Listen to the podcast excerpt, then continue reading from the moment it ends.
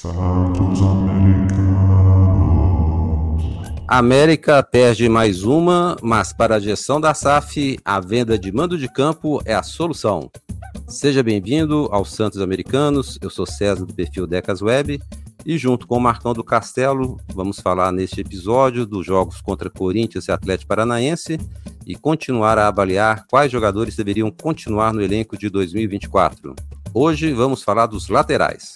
Mas antes de começar, aquela saudação ao Marcão do Castelo. Tudo bem, Marcão? Ah, tô, tô ótimo.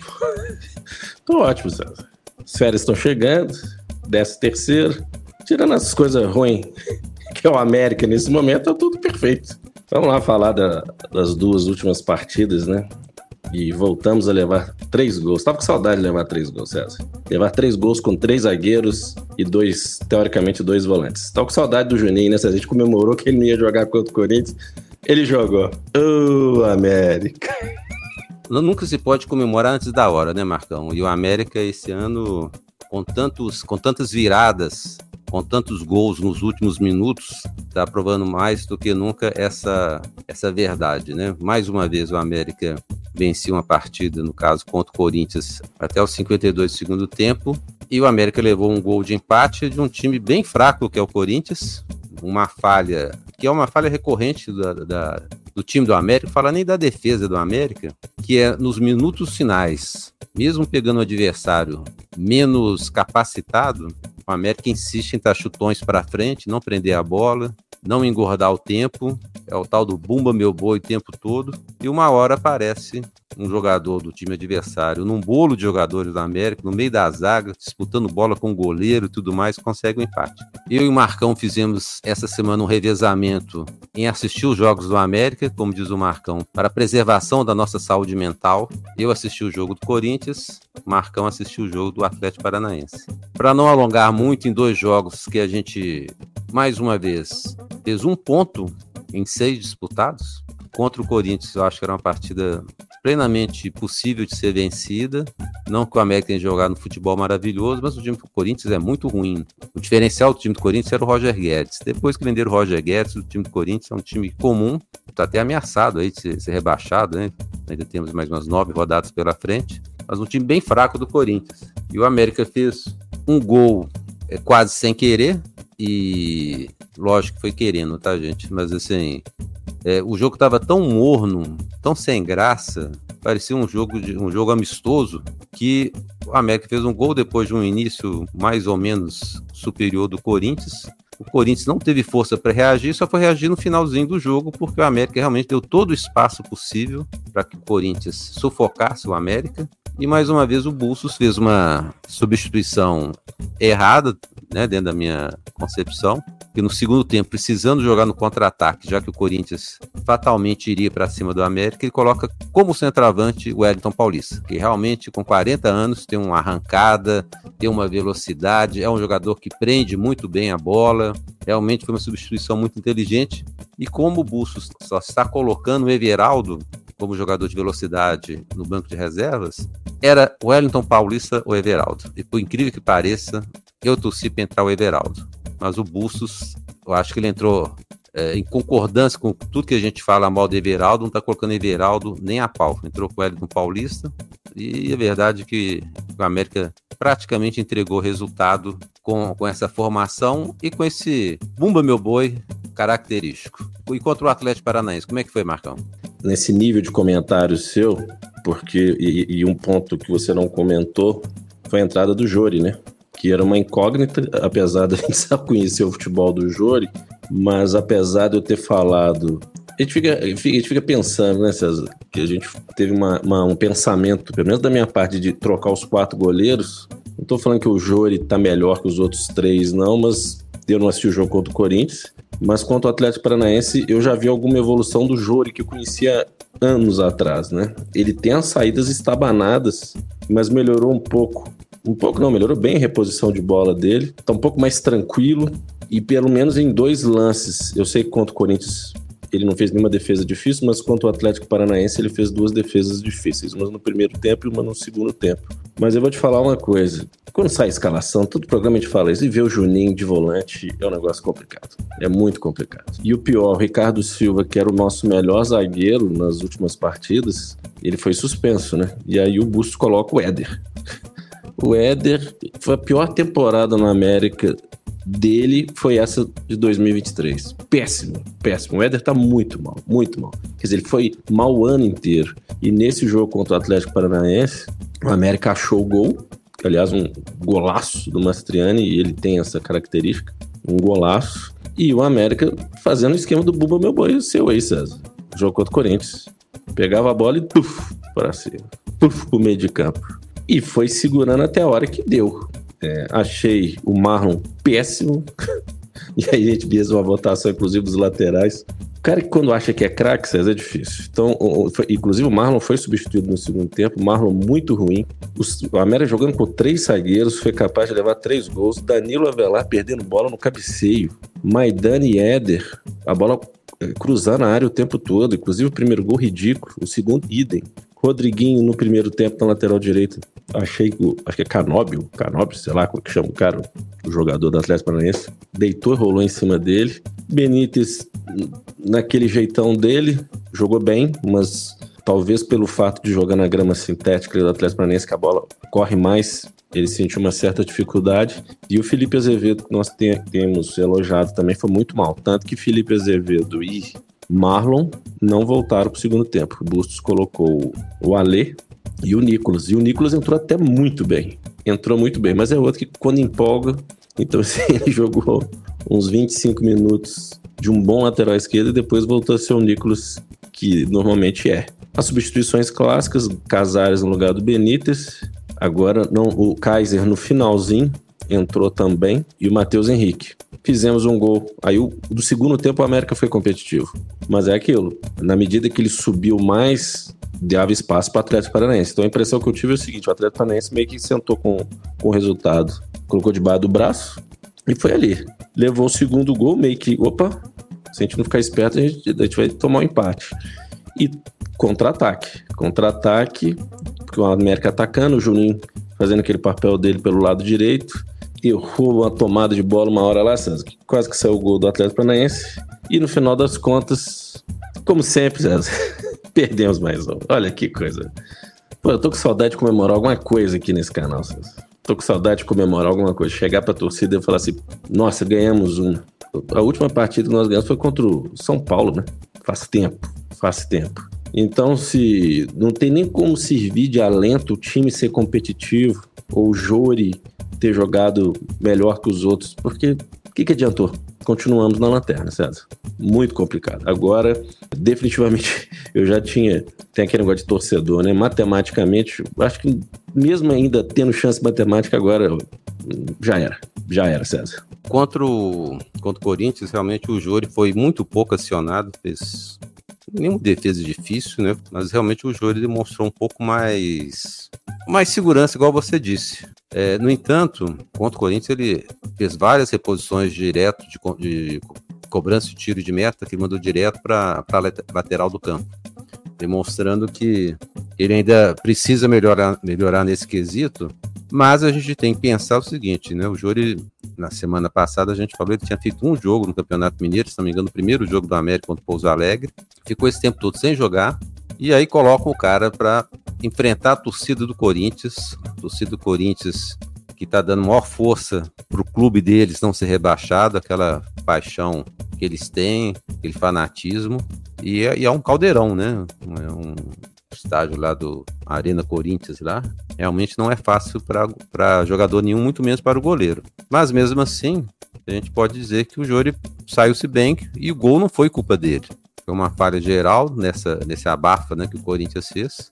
E como eu não vi o jogo contra o Atlético Paranense, eu vi só os gols, achei que foi mais ou menos a mesma situação. Né? Quando você tem uma defesa ruim, como essa zaga, você comentou aí do caso do Éder, terceiro ou segundo gol do, do Atlético Paranense. A bola passa à frente dele, né? Assim, possível dele interceptar, fazer o corte, ele deixa passar todas as bolas. Maidana também é um sofrimento, só tem altura, né? Bola no chão, ele falha, uma bola no alto em compensação, ele falha também. Então, a defesa do América, há, cerca de um ano atrás, eu pessoalmente critiquei a contratação do Ricardo Silva, que achava que o Ricardo Silva não era um zagueiro de nível de Série A. Por incrível que pareça, é o melhor zagueiro que a América tem hoje. Isso a gente vai comentando até nos próximos episódios, aí, quando a gente fizer a avaliação da zaga, né? Mas Maidana, Éder, Burgos, olha, triste, viu? Não tem como falar que não tem explicação a América está sendo rebaixado. Tem muita explicação. E eu esqueci de citar que o Mastriani, nesse jogo contra o Atlético Paranaense, foi muito participativo. Ele que normalmente fica mais paradão ali, mas gostei da, além de ter feito um golaço, ele brigando o tempo todo ali para ganhar a bola, quase fez um golaço de bicicleta. E o que tem sal nos salvado esse ano, César, são esses três gringos titulares. O, o Martinez, que nesse jogo contra o Atlético eu achei que ele jogou um pouco abaixo do que ele joga. Achei que perdeu uns lances bons, mas jogou bem, mas abaixo do que normalmente joga. Martinez, Benítez e Mastriani. Esses três que nos salvaram assim esse ano assim, em termos de futebol um pouco mais técnico, mais competitivo dos restantes eles são praticamente unanimidade, né? Menos pro Mancini, né? Que foi incapaz, achava o Mastriani preguiçoso, né? É, a gente não é profeta do apocalipse, mas será que o Mastriani tivesse sido escalado no início do campeonato? A gente não poderia estar numa situação melhor, mas o se não existe, né? Se não existe. E concordo com você. Ricardo Silva, ele voltou, depois que ele voltou de contusão, né? Ele voltou muito bem e com certeza é o melhor zagueiro do elenco. E infelizmente o Júlio e o Breno não entram. E tem gente criticando nas mídias, né? Vocês falando que, o, que quando o América perde, a gente só mete o pau no Juninho. Quando eu falo eu, eu a torcida do América, né? Que no lance contra o Corinthians, que eu não vi o jogo, ele podia ter segurado a bola, ele deu um bico, nem para dar bico ele consegue dar o bico direito. Agora tem o próximo jogo contra o Grêmio. E esses não venderam mando, não, né, César? Contra o Grêmio, não, né? Um dos problemas que a América teve esse ano, mas não foi primordial, é que Benítez, Martinez e o Mastriani, eu acho que eles não fizeram uma boa partida os três juntos né, dentro daquela irregularidade que a gente comentou várias vezes. Teve jogo que o Martins foi muito bem, o Benítez estava fora, o Mastriani foi mal, no outro o Mastriani brilhou, o Benítez estava fora, o Martins mais ou menos. Quer dizer, não teve um, um dia, um jogo que os três brilharam, jogaram a bola, 100% a bola que eles sabem jogar. Mas evidentemente que se você pega uma defesa que leva tantos gols, né, com uma média tão alta, é difícil você também ter um, um, setor ofensivo que compense uma defesa tão ruim quanto, quanto a nossa. Seja por falhas dos goleiros, seja pela, pela, pela zaga mesmo, que é muito fraca. E essa semana, Marcão, a gente fez aquela enquete sobre os nossos laterais, né? Perguntamos aos nossos ouvintes dos, dos laterais que o América teve esse ano, quais que deveriam continuar, ou qual deveria continuar no elenco de 2024. Mas antes de dar o resultado da enquete, fiz uma pesquisa aqui de, de quantidades de partidas que cada um deles fez. O Marlon começou 25 jogos, entrou em 12, um total de 37. Fez um gol contra e deu uma assistência.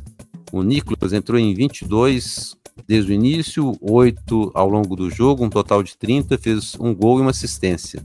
O Daniel Borges fez 5 jogos, entrou em 4, um total de 9, não fez gol nem deu assistência.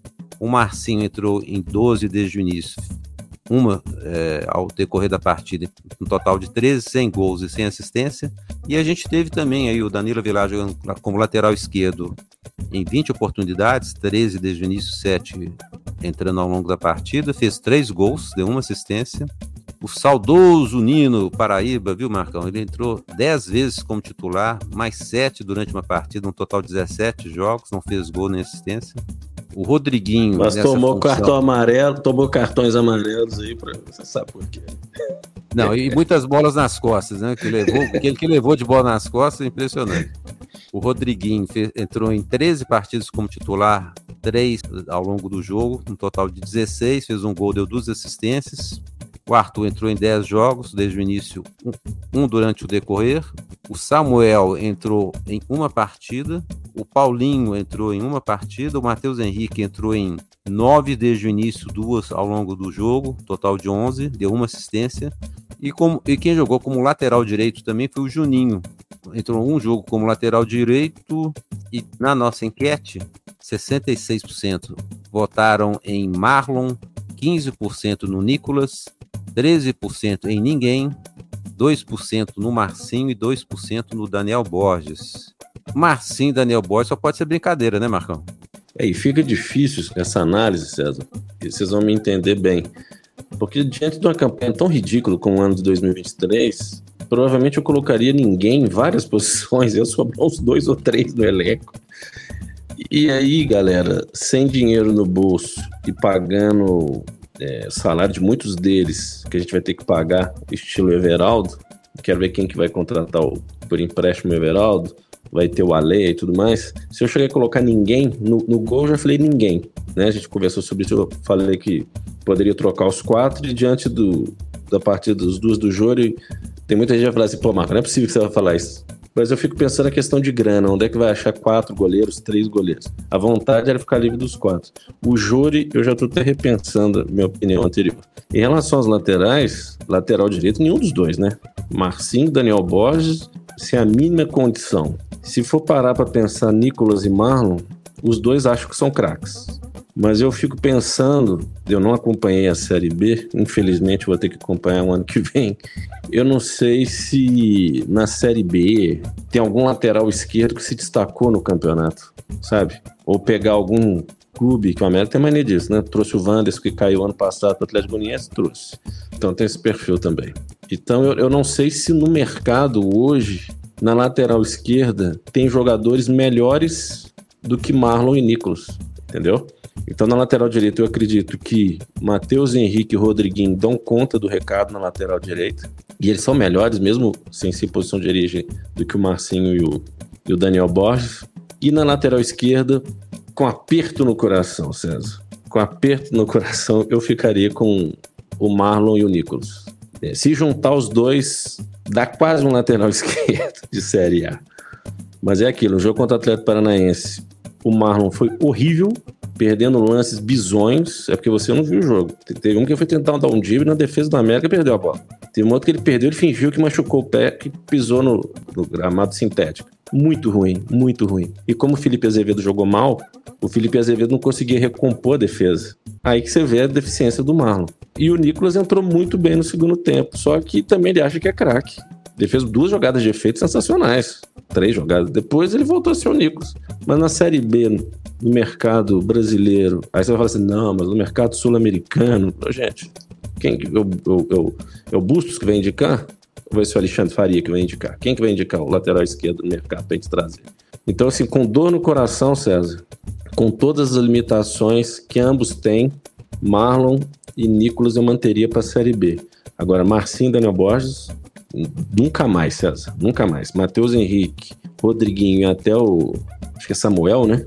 Pode ser um bom lateral direito para a Série B. O que, que você acha? É, eu também acho que Marlon e Nicolas, para a Série B, eu acho que eles dão conta. Lembrando que o Nicolas botou a Série B ano passado pelo Grêmio. O, o Marlon e o Nicolas, pelos próprios números que eu acabei de, de, expor, né?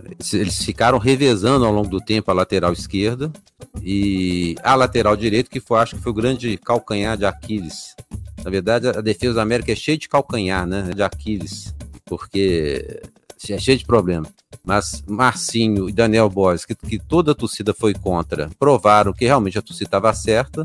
Foram duas oportunidades que a América aproveitou e aproveitou muito mal, porque estão inclusive na reserva, né? Estão sendo substituídos por dois jogadores que não são laterais, né? O Rodriguinho e o Matheus Henrique têm revezado na lateral direita, porque os nossos laterais de origem são muito ruins.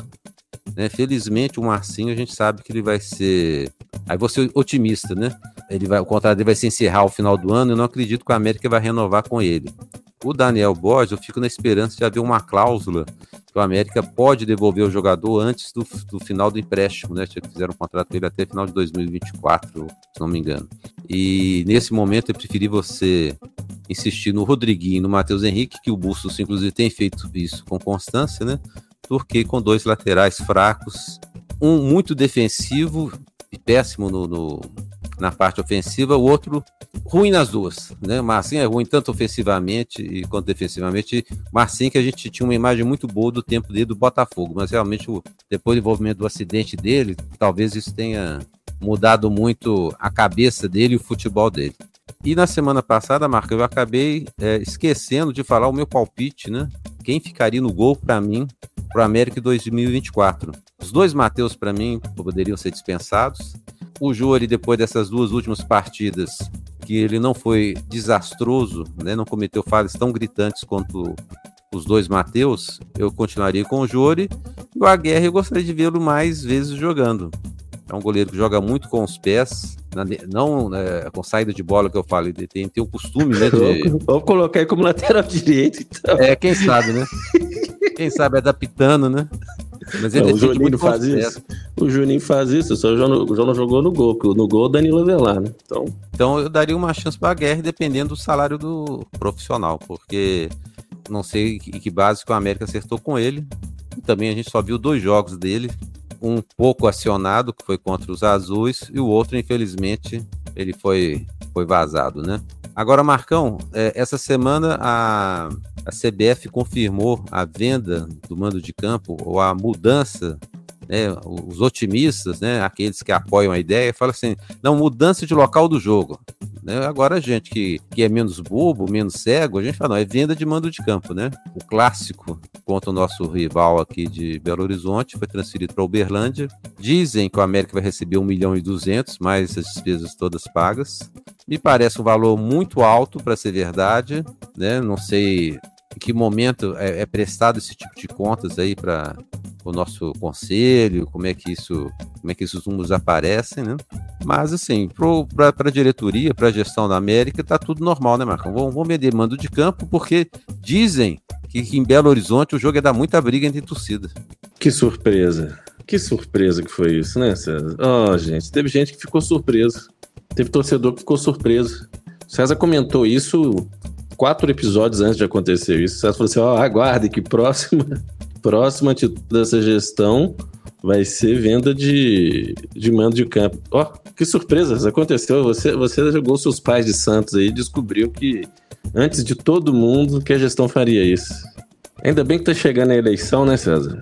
As eleições aí dos conselhos, e pelo que consta o conselho de administração, que é o principal conselho, parece que vai ter uma chapa concorrente, para não dizer oposição, mas eu me eu fico surpreso quando tem torcedor que ainda acha que essa turma não ia vender mando de campo. Só ver o histórico do ano. Histórico do ano. Eu, eu tô com uma ideia que eu não posso fazer um spoiler aqui, pessoal. Eu acho que talvez o último episódio eu tenha que debater isso com você, com você, César. Mas assim, isso é script de time rebaixado. O script tem vários tópicos que a gente pode é, conversar no último episódio, mas não quero fazer spoiler. Mas que surpresa dessa gestão vender os mandos de campo. É, César, é isso aí. Não tem nem o que comentar, porque vários produtores já fizeram declaração, muito torcedor revoltado nas mídias, muita gente querendo entrar, inclusive, na justiça, no PROCON contra o Onda Verde, né? Porque você paga para assistir o jogo. Então você tem é o direito de assistir o jogo. Você não vai ter, você paga, mas você não vai poder assistir. Merecia, né? Merecia uma açãozinha na, no PROCON. Todas as atitudes deste ano dessa diretoria, dessa gestão, foram ridículas, lamentáveis, vergonhosas. É triste ver que o América está entregue a dirigentes que pensam que estão em 2016. Essa de vender mando de campo, essa de ficar colocando culpa em arbitragem, essa de falar que nós estamos sendo prejudicados. Tem jogador chorando no, no vestiário, contratando profissionais, jogadores que a gente nunca havia ouvido falar, jogadores com, com penas criminais a serem cumpridas. Quer dizer, não dá, né, gente? Aí tem gente que ainda, de respeito, respeito, mas eu não sou obrigado a aceitar e tem gente que fala assim: não, mas essas pessoas. É aquele discurso. É, eles já fizeram muito pelo clube, já fizeram, já fizeram, beleza. E aí, nós vamos ficar resgatando. O... Eu até assisti uma, uma entrevista que eu, que eu recomendo do André Kisser, do, do Sepultura. Depois eles procuram aquele programa Provoca. Eu vi a repetição no YouTube. E aí ele perguntou porque a mulher dele faleceu. Olha a viagem minha aqui, tá, pessoal? Mas ele falou assim: o que, que é o, o significado de vida? Ele falou assim: a vida é o presente. Você não pode nem pensar no futuro, mas você também não pode ficar pensando no passado. Passado já, já era. Então, essa turma que tá aí, o que eles já fizeram no passado, Já era. Já era. A avaliação que a gente tem que fazer é do hoje. Do hoje. E o hoje, 2023, fizeram tudo. Tudo, tudo, tudo, tudo, tudo errado. Tudo errado. Então não adianta questionar e falar assim: não, vocês não sabem o que eles fizeram no passado. Passado já era. Já era. Ah, teve um que falou assim: desculpa, César. O América é um time pequeno para enfrentar os outros times da Série A. Meu amigo, se você acha que isso é pequeno, então fecha as portas, vamos fechar as portas, vende o estádio, vende, acaba com o clube. Essa mentalidade não pode, eu não admito que exista ainda. Desculpa, às vezes, o desabafo, mas enquanto tiver gente pensando assim, nós vamos ficar batendo palma para essa galera. E eu não vou bater palma. Quando tiver que bater palma, elogios nós faremos, né? Mas na hora de criticar, não pode criticar. Todo programa fala a mesma coisa. Enfim, vamos lá, César. Programa é difícil de fazer, viu? Tá difícil. É, no futebol tem uma máxima que eu acabei de inventar agora, Marcão, é o seguinte: técnicos ficam desatualizados. E a gente pode lembrar aí de Vanderlei Luxemburgo recentemente, Nelson Batista, de Celso Rotti, de, de tantos e tantos técnicos aí, Leão. Onde estão esses técnicos hoje? Né? Ficaram desatualizados, podem ter feito ótimos trabalhos no passado, mas ao longo do tempo eles não renovaram esses ótimos trabalhos. Da mesma forma, jogadores, né? Nós falamos na semana passada, por exemplo, do Cavicchioli. Fez um 2020, 21, 22 ótimo. Todo mundo aplaudiu.